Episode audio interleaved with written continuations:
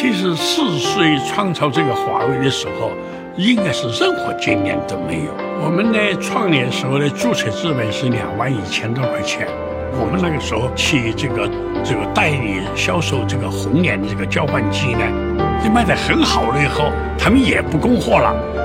就把我们逼到我们必须自己做我们的通信产品，因为我们那个时候是无路可走。我们根本就没有想练字不成功会怎么样。抖音、